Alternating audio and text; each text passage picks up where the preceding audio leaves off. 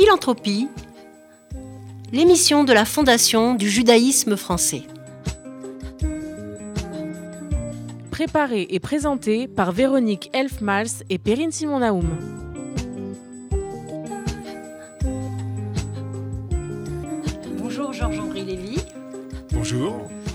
Chaque mois, j'ai le plaisir de mettre à l'honneur une de nos 83 fondations abritées par la Fondation du judaïsme français. Vous êtes le fondateur d'une très belle fondation, Excelvie, dont la quintessence est, je crois, l'éducation.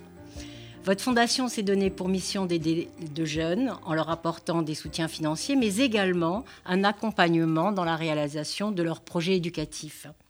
Mais vos passions et vos missions vont bien au-delà encore. C'est ce que nous allons faire découvrir à nos auditeurs d'RCJ. Alors, euh, Georges-Henri, bonjour, très heureux de vous accueillir. Je crois que vous faites très discret sur les ondes et dans les médias, donc nous sommes particulièrement flattés de vous recevoir aujourd'hui. Et j'ai envie de commencer par vous poser une question toute simple. Pourquoi avoir créé une fondation à la Fondation du judaïsme français et quelles en sont les conséquences heureuses? Très heureuse, très heureuse, et même euh, parfois avec beaucoup de surprises parce que euh, inattendu. Effectivement, j'ai une vie euh, professionnelle qui a été très active, très entrepreneuriale et qui ne m'a pas permis d'avoir beaucoup d'actions autres que celles de mon activité, ma famille, mes enfants. Et donc, euh, j'ai pas pu consacrer euh, beaucoup de temps à tout ce qui était euh, caritatif et œuvre sociale. Et puis, au moment où j'ai cédé mon entreprise en 2014, c'était véritablement important et un moment opportun de me dire, tiens, il est temps de penser à des œuvres sociales, à faire preuve un peu de générosité et de concourir à, aider l'autre. Et c'est la raison pour laquelle euh, j'ai demandé à celui qui a été euh, mon conseil dans la nouvelle organisation dans laquelle je me trouvais de dire, euh, de lui demander, est-ce que c'est possible de me trouver dans une situation où euh, je pourrais. Euh, alors, il y avait un côté un petit peu financier et d'optimisation fiscale. Est-ce que je pourrais faire quelque chose qui me permette euh, de faire à la fois des dons et d'un autre côté d'en profiter à un moment où je cède mon entreprise de pouvoir bénéficier des avantages fiscaux? Parce que une chose était très importante pour moi, c'était de rester en France. Effectivement, lorsqu'on vend une entreprise, on se dit le paradis fiscal n'est pas forcément en France. Mais moi, j'ai préféré le, le, paradis de vivre en France. C'était avec ma famille, avec mes amis, avec mon entourage. Donc ce choix était déterminant et avait une, plus-value réellement euh, très importante. Lorsqu'on vous entend, euh, on entend des mots très forts chez vous. Famille, France, jeunes, éducation. Donc c'est des thèmes qu'on va développer aujourd'hui. Et ma première question, c'est pourquoi avoir choisi de créer votre fondation pour l'éducation? Vous allez nous répondre, je pense, très simplement, écoutez, parce que ça vous ressemble. Écoutez, ça me ressemble, ça ressemble à l'éducation que j'ai eue, à celle que mon père nous a donnée, qui était celle de l'exemplarité. Et puis, euh, lui venait euh, de Gibraltar, euh, puis d'Algérie. Et contrairement à beaucoup d'autres familles euh, d'Algérie, il, il, faisait partie d'une famille d'intellectuels. Euh, d'ailleurs, son oncle Sadi Alevi, qui euh, était un poète qui a rencontré Aragon, Mallarmé, etc., qui a lui-même été peint par Marie Laurencin, eh bien, lui a appris le grec et le latin sur les rives d'Oran. Donc, cet attachement à l'éducation, à l'enseignement, euh, à la transmission, eh bien c'est quelque chose qui euh, ressort euh, de la famille et de notre éducation. Donc pour moi, l'éducation et la transmission sont des mots excessivement importants. Et dans ce pays qu'est la France, on a cette chance d'avoir eu une éducation gratuite, une école laïque qui permettait à 95% des enfants de la nation de pouvoir euh, évoluer, grandir et, euh, quel que soit le milieu social, euh, se retrouver dans de, nouvelles fonctions. Donc cette chose-là, pour moi, j'y suis sensible et je suis assez fier finalement d'avoir pu euh, euh, régler euh, mes impôts en France et d'être resté dans, dans ce pays qui, qui m'a donné tout et qui m'a permis aussi de réaliser mes ambitions. Très peu de gens, c'est très, c'est très clair et c'est très franc comme attitude. C'est souvent pas dit, donc là c'est bien de le dire. Rester en France, c'est important. Faire profiter les autres, c'est très important. Et vous avez choisi comme nom de fondation Excelvie. Alors là aussi, je pense que c'est pas neutre. Oui, vous avez raison, parce que euh, l'excellence, c'est d'essayer de toujours faire mieux et euh, on peut exceller, mais tout est relatif. En fin de compte, tout dépend euh, du milieu dont vous venez, mais le sens pour moi d'exceller, c'est d'essayer d'être meilleur à partir d'un point où l'on est pour en arriver à un autre.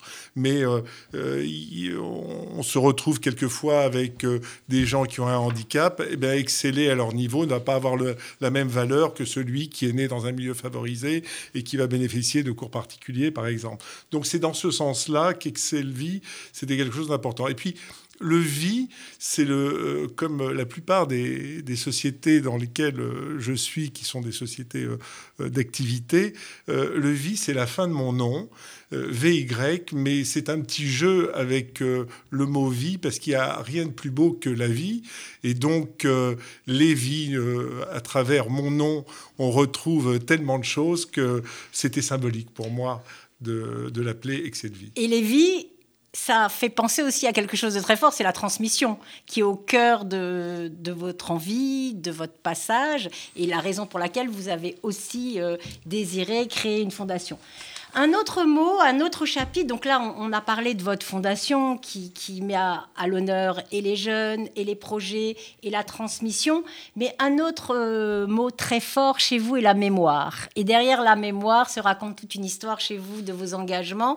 Donc, euh, c'est la mémoire de vos parents, déjà, dans un premier temps, je crois, si je ne m'abuse. Effectivement, effectivement euh, ce mot mémoire est déterminant et j'ai mis même beaucoup de temps à le conscientiser. Euh, pourquoi? Parce que, euh, euh, en tout cas du côté de ma mère, qui vient d'Algérie, dont les parents viennent d'Algérie, etc., ils sont, ils sont venus pour des séfarades en 1936, c'est-à-dire avant-guerre.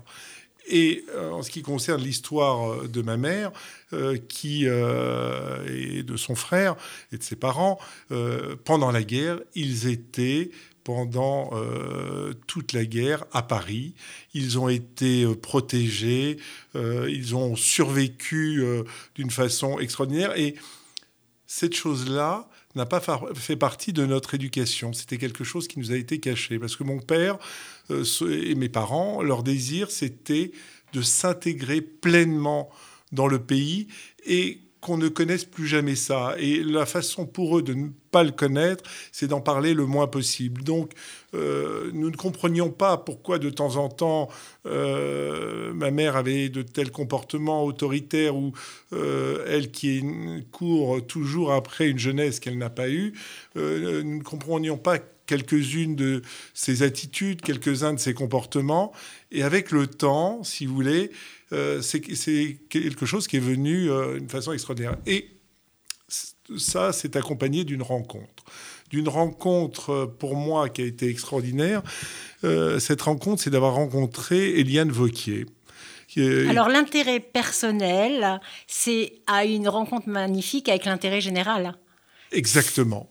Mais on pourrait dire que si j'étais superstitieux ou euh, excessivement croyant, bah, effectivement, euh, Dieu avait une action sur moi.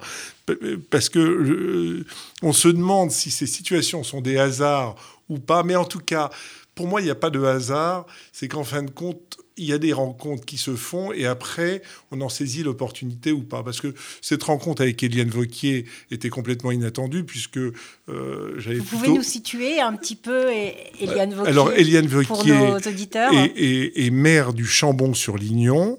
Euh, petit village, euh, plateau sur lequel bon nombre de protestants pendant la guerre ont, ont, ont sauver euh, un grand nombre d'enfants juifs dans des, dans des maisons, dans des maisons d'enfants, etc. Et Eliane Vauquier, euh, elle qui est ni juive ni protestante, parce que ce sont essentiellement des protestants qui ont sauvé ces, ces juifs d'une façon humble par devoir et par discrétion. Et Eliane Vauquier a décidé, lorsqu'elle était maire, de euh, créer euh, un mémorial en mémoire euh, de ces justes du Chambon-sur-Lignon. Et lorsque je l'ai rencontré, c'était une rencontre inattendue, puisque c'était son fils que je devais rencontrer, avec qui on devait aller voir une, euh, une émission euh, de musique classique et, et, elle me raconte son histoire. Et là, je dois vous dire que j'ai été non seulement attendri, mais c'est passé une correspondance entre ce qu'a été la vie de ma mère, mon histoire personnelle, et, ce que, et, et l'histoire du Chambon. Et, et là, je me suis dit, ce n'est pas possible que je n'ai pas un engagement personnel pour euh, comprendre ce qu'a été la vie de ma mère et d'un autre côté comprendre ce qu'a été euh, ce, que sont mes origines et, euh, donc on peut dire que Chambon-sur-Lignon a peut-être été vous a offert une dimension extraordinaire, supplémentaire pour accomplir ce que vous aviez déjà envie d'accomplir. C'était un devoir de mémoire, un devoir de transmission. Et par la rencontre de ces personne et de ce lieu aussi. Et peut-être parlez-nous du lieu qui, a, qui est un lieu incroyable, puisque c'est un des rares lieux qui a été mis à l'honneur, qui a en étant considéré comme un lieu des justes par Yad Vashem. Exactement. Alors c'est euh, le seul lieu en France et le, euh, un des deux seuls lieux au monde qui a reçu une récompense euh, et un diplôme de Yad Vashem, car comme vous le savez bien, euh, ce ne sont que des personnes physiques qui euh, reçoivent le nom de juste. Et euh, cependant, ce village, sans recevoir le nom de juste, a reçu un diplôme de Yad Vashem parce que c'est l'endroit en France où il y a eu le plus de justes qui ont été euh, récompensés de leur Si je ne m'abuse, 70 justes de cette région ont été euh, euh, mis à l'honneur, considérés comme justes, et cette région également. Et donc, il y a quelques personnalités que l'histoire doit retenir. J'ai envie de prononcer les, les mots de, du pasteur André Trocmé, dont vous allez peut-être nous, nous, parler un petit peu, qui a eu une action extraordinaire pour sauver ces juifs avec euh, le proviseur de l'école dont vous allez peut-être nous parler. Et euh, il parle une expression qui est restée, on dit, dans, ce refuge montagne, de résistance spirituelle du nazisme. Il y a bien eu dans ce lieu une véritable résistance spirituelle du nazisme. Effectivement, euh, il y a eu euh, dans ce lieu une résistance euh, passive extraordinaire.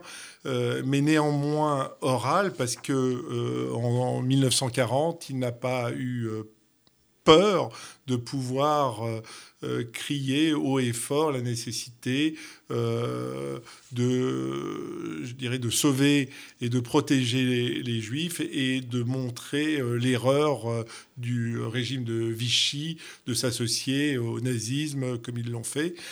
C'est donc un acte de courage et l'ensemble de la population de façon discrète, a recueilli euh, euh, des enfants juifs. On parle de 5000 juifs, enfants, 5000 euh, personnes, dont 30% de juifs.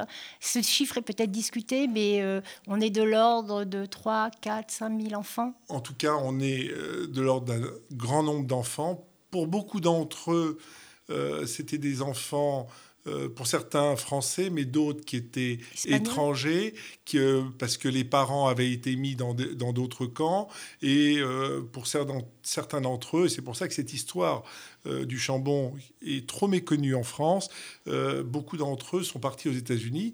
Et comme vous le savez, aux États-Unis, quand vous allez au musée de l'Holocauste à Washington, il y a toute une pièce entière réservée au Chambon-sur-Lignon. Moi, ce qui me ce qui m'a euh, énormément surpris, c'est qu'en fin de compte, dans aucun livre d'histoire, vous n'entendez parler du Chambon-sur-Lignon, vous entendez parler un petit peu des Justes, mais du Chambon-sur-Lignon. Alors, je voudrais euh, marqué cette attention en disant, vous savez, souvent, lorsque euh, moi, ce qui m'intéresse plus, c'est m'intéresser effectivement à cette résistance vive, à euh, cette France dans sa beauté, dans, sa, euh, dans ses côtés magnifiques. Dans sa diversité. Dans sa diversité, en opposition à ce régime de Vichy. Alors souvent, on nous parle de la Shoah, effectivement, et, en mettant comme emblème Auschwitz, ben, j'aurais tendance, et moi, si je, on pouvait y arriver, à vous dire que le Chambon-sur-Lignon est symbolique et emblématique de ce qu'a été euh, l'action des justes en France. Et, j'aimerais bien que de la même façon que l'on envoie, euh, on propose à des jeunes lycéens euh, de passer une journée à Auschwitz en commémoration de cette situation, de, de ce qu'a été le nazisme, eh bien, que l'on aille au Chambon-sur-Lignon pour euh, effectuer, euh, effectivement comprendre euh, ce qui s'est passé et la valeur de ces hommes. tout le monde n'a pas été en France pour le gouvernement de Vichy. De nombreux Français ont été là pour sauver cette minorité juive. Et il a fallu que ce soit quelquefois une minorité elle-même, la minorité protestante, qui euh, euh, en sauvait une autre et qui l'a fait avec beaucoup de simplicité, d'humilité. Quand Eliane Vauquier a voulu créer le mémorial euh, en la mémoire des justes au Chambon-sur-Lignon, ils y étaient presque opposés. C'est une femme qui, elle, catholique, peut-être était la seule personne qui pouvait ériger ce mémorial. Donc bravo à elle, bravo à tout le travail qu'elle fait, à son, à son énergie pour euh, faire reconnaître euh, euh, ces belles actions de la France. Je, disais même, vous allez peut-être sourire, que c'était vraiment un sujet qu'un président de la République pouvait reprendre pour montrer ce que sont les belles actions de la France dans ses grandes valeurs. Ça ne prête pas du tout à sourire parce que vous, si j'ai bien compris, vous avez ce vœu que Chambon-sur-Lignon reste dans les livres d'histoire et ça nous ramène à une histoire toute récente, c'est-à-dire l'éducation, l'école, Samuel Paty. Je crois que ça vous tenait également à cœur de, de dire quelques mots sur, sur cet enseignant que vous, que vous avez peut-être perçu comme trop vite oublié, trop vite enterré, trop vite, euh, trop de silence encore autour de lui? Euh, Alors j'espère, j'espère qu'il ne sera pas trop vite oublié, mais en tout cas, euh, un enseignant décapité comme cela a été, c'est tout le symbole euh, des risques euh, que peut euh, encourir une république, une démocratie belle comme la France. et je pense, malgré le bel hommage que le président Emmanuel Macron lui a fait avec l'ensemble du gouvernement, je pense que ce n'est pas suffisant. Là, c'est aller trop loin. Le radicalisme islamique est, là, il est présent. Et pour protéger notre démocratie, et malgré euh, et grâce aussi à l'intervention, parce que l'islam n'est pas une euh, religion euh, de guerre, c'est une religion de paix, ça fait partie des, fait partie des trois grandes religions monothéistes. le sujet n'est pas l'islam, mais le sujet, c'est la récupération de l'islam par des véritables terroristes qui mettent en danger notre pays. Et là, on a atteint le plus beau des symboles, celui de l'éducation, de la liberté d'expression. C'est dire que si l'on n'agit pas avec plus de fermeté, et si, moi je pense que on devrait consacrer une journée annuelle à rendre hommage à Samuel Paty en tant qu'enseignant, en tant symbole de ce que la France euh, peut donner comme éducation aux autres. Et aujourd'hui, je le pense sincèrement, le rôle de, euh, que, que, font certains recteurs euh, de, de, mosquées comme celle de Bordeaux ou de Drancy, c'est d'une part de dénoncer ces crimes, mais aussi d'encourager les musulmans à combattre ce terrorisme, à être présent dans ces manifestations. On les voit trop peu. C'est un peu dommage parce que je sais que beaucoup d'entre eux, euh, je dirais, reconnaissent la France, sa République, ses lois. Certains, euh, pas assez. Euh, et donc, il est très important que dans, notre, dans le rôle éducatif et pour préserver notre République, euh, on ait un hommage pour euh, Samuel Paty. Ce qui est très beau dans, dans vos propos, Georges-Henri, c'est que d'un côté, vous avez envie de parler de cette mémoire de Chambon-sur-Lignon, mais vous restez dans une actualité euh, très, très forte. Donc on se rend bien compte qu'on peut à la fois, en qualité de créateur, réfléchir à la mémoire, mais aussi avoir des actions sur le futur. Donc c'est ce que vous essayez peut-être un peu de, trouver de belles missions, de grandes missions, et de vous battre aujourd'hui pour, euh, que c'est pour transmettre. Et cette semaine, dans, l'actualité, on a aussi beaucoup entendu parler de Robert Badinter, hein, l'ancien garde des Sceaux, qui a sorti un livre théâtre aux éditions Fayard et qui, lui, a un mot que j'avais retrouvé dans, vos propos lorsqu'on s'était plusieurs fois rencontrés, c'était euh, l'exemplarité.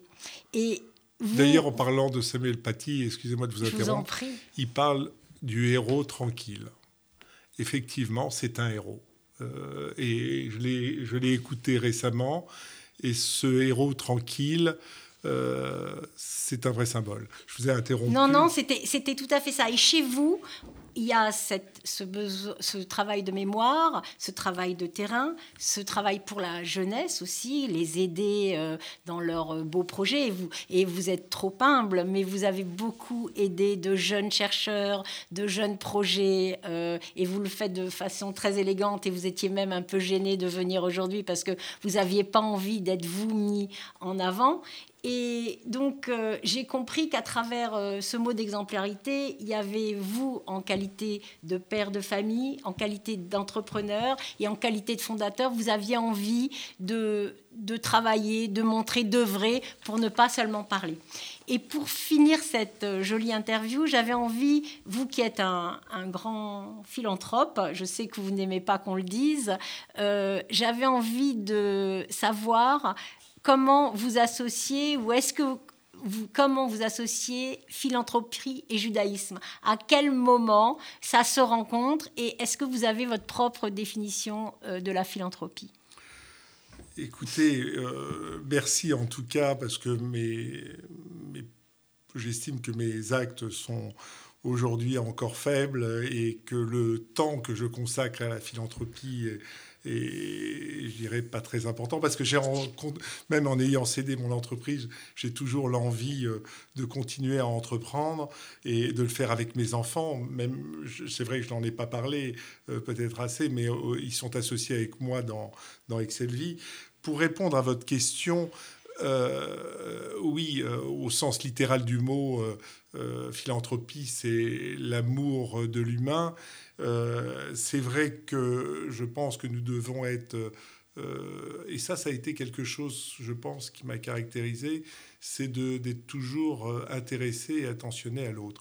Donc une des définitions, avant de la mettre en relation avec judaïsme, c'est que la philanthropie, ce n'est pas simplement pour moi un engagement d'acte financier, c'est d'abord un engagement moral, c'est aussi un engagement dans l'action quand euh, euh, j'entends hier euh, une personne me dire je, je, vais, je vais me retrouver dans dans des maisons un peu de déshérités et je vais les aider pour les fêtes de Pessard, etc. Ben, on est là dans l'acte de la philanthropie. Maintenant, lorsque l'on parle de judaïsme et Vous avez deux mots pour euh, synthétiser judaïsme. C'est impossible. Et philanthropie, c'est difficile. Ben, on vous réinvitera. Alors, je, je, vous propose qu'on vous réinvite pour parler de judaïsme et philanthropie. En tout cas, merci infiniment pour cette euh, jolie conversation. Et avant d'écouter avec intérêt, comme chaque mois, la chronique euh, patrimoine de Rémi Serrouillat, la Fondation du judaïsme avait à cœur de rendre hommage au grand philanthrope Jacques Stern. Oui, bonjour Véronique, bonjour à tous. C'est avec tristesse que nous avons appris le décès de Jacques Stern. Il était président de la fondation Jannick et Jacques Stern, il avait 88 ans. Diplômé de Polytechnique et de Harvard, chevalier de la Légion d'honneur, Jacques Stern a été notamment président-directeur général du groupe informatique Bull. Avec son épouse Janine, il a créé la Fondation Stern afin de pouvoir donner une chance à des étudiants méritants de poursuivre leurs études sans que l'aspect financier soit un frein à leur réussite. Chaque année, Jacques Stern avait à cœur de se rendre dans les écoles de l'Ort afin de faire partager son expérience et donner de précieux conseils aux étudiants. Avec son épouse Janine et ses enfants, la Fondation du judaïsme français s'emploiera à poursuivre son œuvre et bien sûr à préserver sa mémoire. Merci Rémi. Et maintenant, sans transition, nous allons écouter votre euh, rubrique patrimoine. Oui, eh bien, une fois n'est pas coutume, je vais vous parler de l'impôt sur la fortune immobilière. Rappelez-vous, c'était en 81. François Mitterrand, élu président de la République, instaurait un nouvel impôt. Il était destiné à faire participer les plus riches aux dépenses publiques et créer un pont de solidarité entre les différentes couches sociales. L'impôt sur la fortune était né. Il concernait alors les patrimoines supérieurs à 3 millions de francs. Et oui, nous étions encore en francs, soit l'équivalent d'environ 460 000 euros. Parce qu'il favorisait l'exil fiscal des plus riches, l'impôt sur la fortune s'est progressivement transformé d'IGF en ISF, puis en 2018 en IFI pour ne concerner que les ménages propriétaires de biens immobiliers d'une valeur d'au moins 1,3 million d'euros, réduisant ainsi le nombre de contribuables de 360 000 à 130 000 ménages. Mais le réel tournant idéologique de l'impôt sur la fortune a eu lieu en 2007, sous le gouvernement Sarkozy, la fameuse loi TEPA. Il a été offert aux particuliers assujettis la possibilité de transformer leur impôt sur la fortune en don, au profit notamment de fondations reconnues d'utilité publique. Cette formidable opportunité pour les contribuables de devenir des donateurs a fait naître un nouveau type de bienfaiteurs, ceux qui souhaitent donner un sens réel à leur impôt, ceux qui souhaitent en faire un outil de l'expression de leur engagement dans la communauté. Et depuis cette date, la question que se pose chaque contribuable est à qui vais-je donner mon argent cette année? Au fisc ou à un projet social qui me tient à cœur? Alors au moment de déclarer nos impôts, profitons du dispositif FIFI de la loi TEPA afin d'agir pour un monde meilleur, un monde plus juste. Un don à la Fondation du judaïsme français, reconnu d'utilité publique, permet d'investir dans de nombreux programmes à vocation sociale, éducative et culturelle. Grâce aux dons reçus, la Fondation aide les plus démunis, favorise l'éducation, soutient la recherche scientifique et contribue à faire connaître le patrimoine culturel et les valeurs du judaïsme. En créant un véhicule fiscal simple et efficace, le gouvernement a donné la liberté à chacun de choisir la, destination de son impôt, de se positionner dans la chaîne de la solidarité collective. Qui est le véritable riche demande le Talmud. C'est celui qui se réjouit de son sort. Alors, Vivre et permettre aux autres de vivre décemment, c'est cela le véritable bonheur, la véritable richesse, et celle-ci, elle n'est pas imposable. Merci Rémi.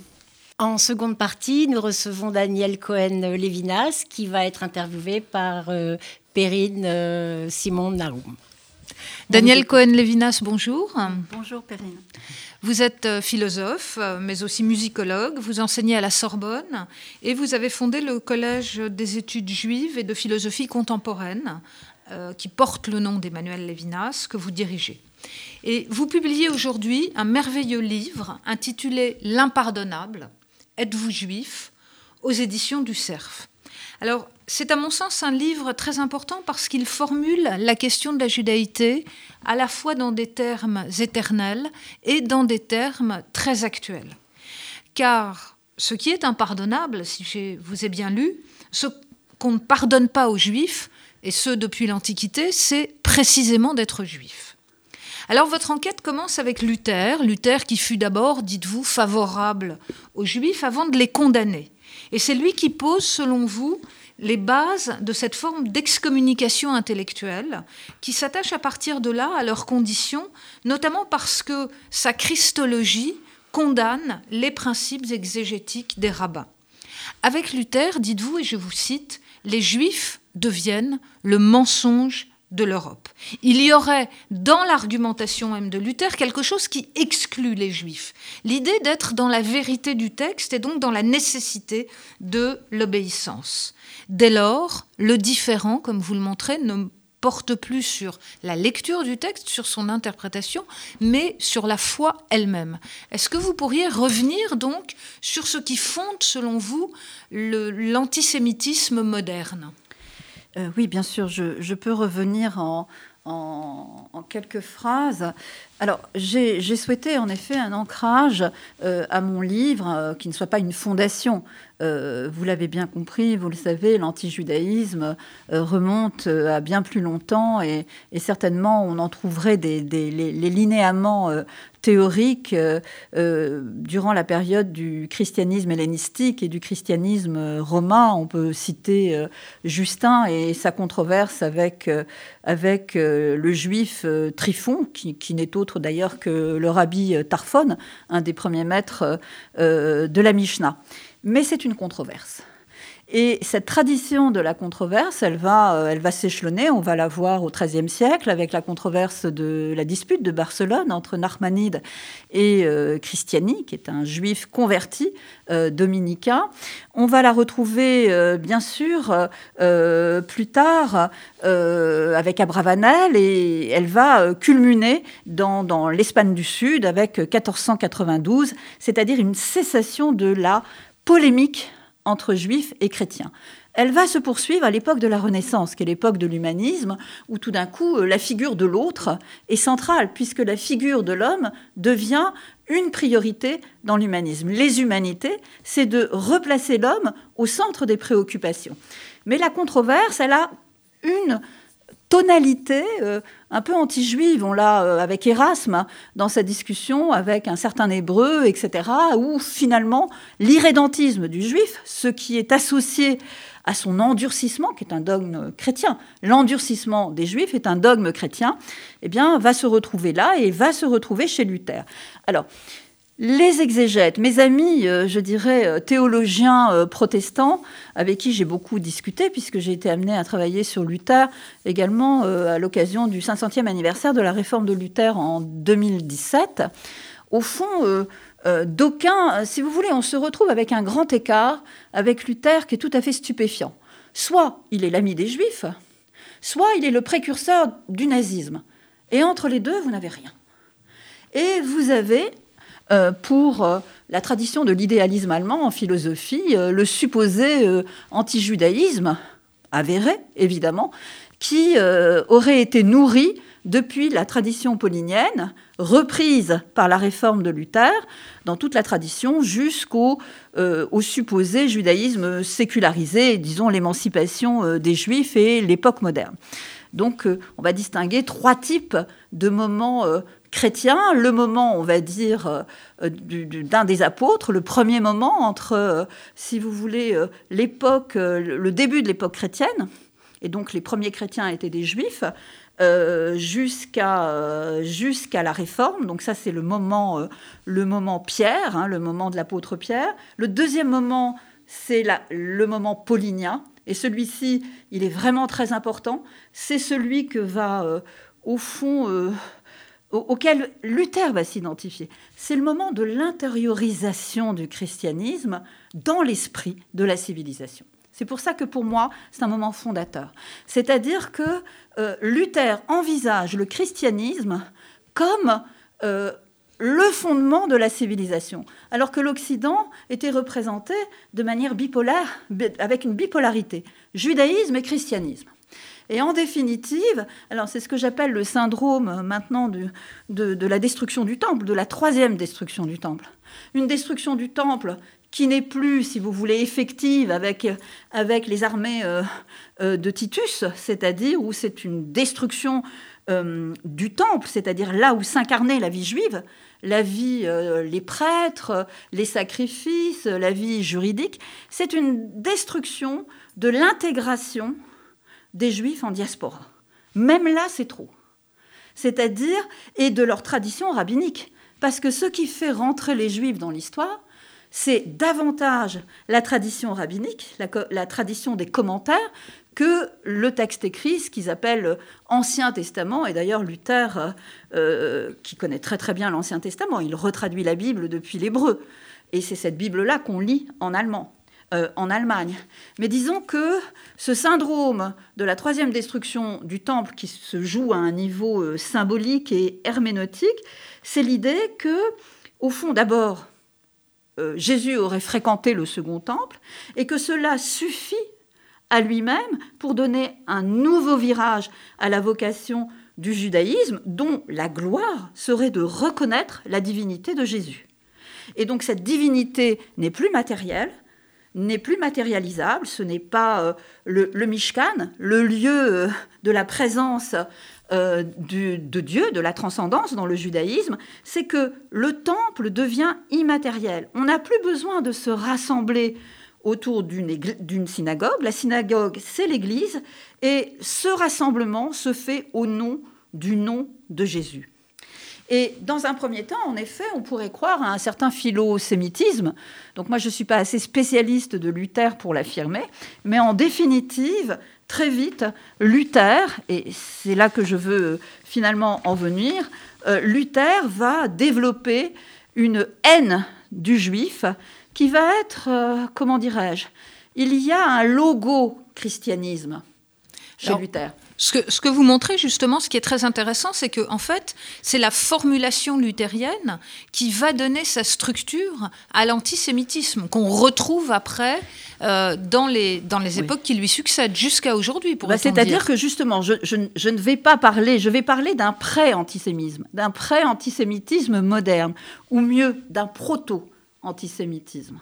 D'un proto-antisémitisme à deux niveaux. Le premier, c'est que vont commencer à, surgir alors les thèses d'antisémitisme, c'est-à-dire les thèses raciales, ce qu'on appelle l'antisémitisme racial, celui qui va culminer au XXe siècle, euh, qui vont commencer au dernier quart du XIXe siècle et qui vont se développer durant tout le XXe siècle, c'est pas de cette nature-là. Mais il y a un proto-antisémitisme dans quoi? C'est-à-dire que l'irrédentisme, la corruption du juif, son endurcissement, eh bien, il est biologique. C'est dans son sang. C'est dans son sang que le juif ne peut pas se modifier. Euh, je, vais, je vais vous lire un extrait ici. C'est Luther qui parle. On voit ici combien une telle corruption est cousue dans leur cœur et combien elle est installée fortement de sorte qu'ils sont difficiles à convertir. Leur corruption est si profonde qu'elle est devenue leur nature et ils ne peuvent plus désormais faire autrement. C'est-à-dire qu'en définitive, cette idée du sang, euh, il va y avoir une relation de cause à effet entre le sang, euh, les, euh, leur corruption, leur vice, leur incapacité finalement à accepter la réalité historique, ça, ça va être repris par Hegel plus tard, et on voit se dessiner les linéaments d'un phénomène d'exclusion ou même la conversion ne suffira pas. Donc si même, ça veut dire c'est la fin de la controverse. C'est ça que ça signifie. Oui, c'est ça. Ce qui est très intéressant, c'est que vous montrez finalement que jusqu'à Luther, il y a une sorte de communication encore entre le judaïsme et le christianisme, et que celui qui rompt les ponts, c'est Luther. Et ce que vous montrez aussi paradoxalement, finalement, c'est que euh, les juifs vont bénéficier de cette rupture. D'une certaine façon, se dégage pour eux, dites-vous, un espace euh, dans lequel ils sont certes isolés, mais dans lequel ils peuvent eux-mêmes développer un type de pensée. Euh, oui, alors ça c'est plus, euh, c'est peut-être plus complexe que ça, parce que va naître une sorte de clivage qui est aussi, alors ça c'est le premier moment, si vous voulez, du fait d'une théorie de la substitution très très connue, c'est-à-dire c'est le christianisme qui se substitue au judaïsme, et en fait le juif est accepté, le paradoxe, le juif est accepté non plus en tant que juif, mais en tant que chrétien. Donc là, c'est un premier moment de ce que j'appelle l'impardonnable, parce que ça va quand même être une scène inaugurale de, à échelle européenne et à échelle de l'émancipation et de la modernité. Euh, le deuxième moment qui est très très frappant chez Luther et qui va, euh, euh, qui va conditionner en quelque sorte ce qui va se passer après, c'est que, et là c'est une, c'est une skise totale, c'est un clivage total. C'est-à-dire qu'en fait, Et ça, beaucoup d'exégètes et de spécialistes de Luther le disent encore aujourd'hui. Et donc, ils n'ont rien compris à, cette polémique. C'est que, et c'est tout à fait remarquable, Luther n'aurait pas changé de position concernant le judaïsme, comme en 1523, de Jésus-Christ qui est né juif, ça a été son livre, 43 euh, du mensonge des juifs, euh, où il y a un revirement euh, complet, ce n'est pas sa doctrine théologique du judaïsme qui change. C'est-à-dire où, d'une certaine manière, c'est Dieu lui-même qui se reconnaît dans la messianicité de Jésus. Et en définitive, quand les, Juifs ne se convertissent pas, ils n'obéissent pas à la volonté de Dieu. Ce qui est quand même un, un absolument extraordinaire. Il, comment dirais-je? Il sépare juif et judaïsme. Sa théologie du judaïsme est restée la même, il est resté fidèle. En revanche, son point de vue sur les juifs a changé. Et là, c'est complètement délirant.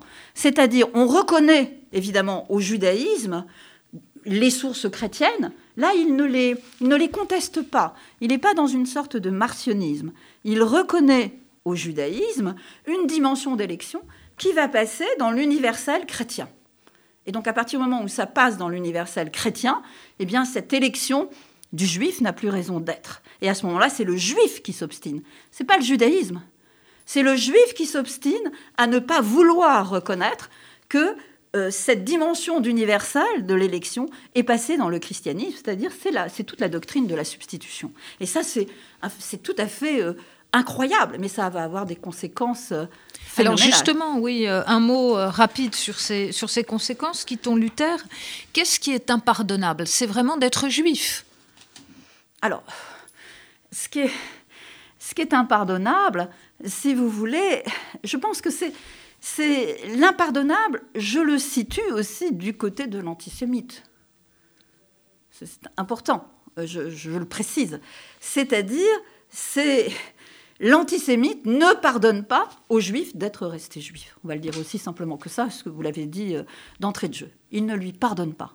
Voilà. Et à partir de là, si vous voulez, la dimension euh, du pardon se déplace dans un autre registre. Mais ça, c'est quand même extrêmement important. Donc, d'abord de lui, de lui imputer, d'imputer aux Juifs une responsabilité par rapport à sa non-reconnaissance de la divinité de Jésus. Ça, c'est une scène inaugurale. Deux, de ne pas lui pardonner. Mais en fait, euh, il, n'a de place nulle part. On ne lui pardonne pas de ne pas s'être converti, mais de toute façon, même s'il se convertissait, ça ne changerait rien. C'est dans son sang. Même Erasme dit euh, si, euh, si je devais ouvrir le ventre d'un juif, il y en a 600 qui sortiraient. Et ils seraient exactement les mêmes. C'est-à-dire on a une pré, euh, une pré-théorie du biologisme, c'est-à-dire de la race qui apparaît à l'époque humaniste et qui est, quand même très très problématique. Donc oui, le premier moment, si vous voulez, de l'impardonnable, mais qui va quand même être en transversal, et c'est pour ça aussi que je raconte une histoire, une histoire autobiographique, euh, dans l'avant-propos, parce que c'était exactement ça. Cette rencontre avec ce type à, Prague, qui nous dit J'aime pas les juifs, et quand on lui demande Pourquoi vous n'aimez pas les juifs il répond Parce qu'ils sont encore là. Et on lui dit Mais Hitler les a tous tués. Non, pas assez. On ne pardonne pas aux juifs d'avoir. Euh, bah oui, on peut dire que euh, le judaïsme a 3500 ans et, euh, euh, d'une certaine manière, contre toute attente, Hegel aussi ne comprend pas pourquoi ils sont toujours là. Il leur en veut pas, mais il ne comprend pas.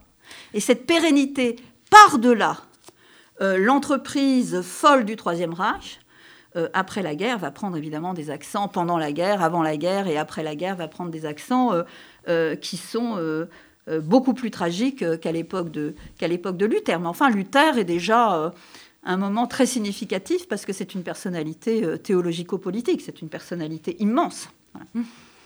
Alors, on n'a pas le temps, évidemment, de, parcourir l'ensemble du livre. Peut-être euh, juste une toute dernière question, et sur la période euh, actuelle. comment est-ce qu'on peut reconnaître une place au mal dans notre société? Alors ça c'est ça c'est la question peut-être que vous faites allusion à, au dernier, à l'épilogue. Oui. Euh, Souviens-toi euh, d'Amalek. La, la, question du mal, elle a été, euh, elle a été euh, revisitée à différents moments. Si vous voulez, euh, peut-être qu'un des premiers moments euh, de la question du mal a été posée et reprise par, par Hegel, et c'est la question du mal kantien, auquel, sur lequel s'arc-boute Anna Arendt pour la question de la banalité du mal. C'est le mal, au fond, c'est l'impossibilité de ramener les passions à une dimension rationnelle, c'est-à-dire à la raison. C'est le combat entre la raison et les passions. Alors Hegel va dire que chaque religion, chaque religion euh, constitue un moment de la théodicée de l'esprit, que le judaïsme représente un de ces moments, mais en même temps, il est resté affecté par une extériorité qui ne s'incarne pas dans l'histoire. Et donc il représente la conscience malheureuse, une négativité qui ne se relève pas dans la positivité de euh, cette quête de l'autoconscience où l'esprit devient libre et ne vit pas sous la tutelle des lois statutaires, c'est-à-dire euh, de la Torah, des commandements. Bon. Alors, la question du mal, elle va être déplacée au XXe siècle. Deux minutes. Elle va être déplacée, et c'est ce déplacement que j'interroge et euh, que je pense euh, euh, problématique. Le déplacement, c'est de dire que la question du mal n'est pas liée à la question de l'individu. Elle est liée à la question des structures, des institutions. Et ça, c'est un déplacement assez, assez tragique, parce qu'en définitive, la perspective d'Anna Arendt est une perspective qui ne se situe pas dans la tradition biblique. Ce n'est pas l'humanité biblique qu'elle convoque, c'est une humanité objective, politique, avec une analyse de la manière du processus de déshumanisation. Et d'une certaine manière, elle, c'est pas qu'elle excuse, c'est pas du tout ça, c'est beaucoup plus subtil, mais d'une certaine manière, elle déresponsabilise l'individu. Alors que toute la question du mal se situe au niveau de, de, non pas de la morale, mais de la responsabilité et de la justice. Alors justement, vous finissez sur le mot justice, et je voulais savoir, puisque nous sommes dans une émission consacrée à la, à la philanthropie, très rapidement, comment vous définiriez la philanthropie? C'est très difficile, hein. ça c'est vraiment une question très difficile. Alors je vais vous répondre par, par deux, deux points euh, que j'emprunte à la tradition juive.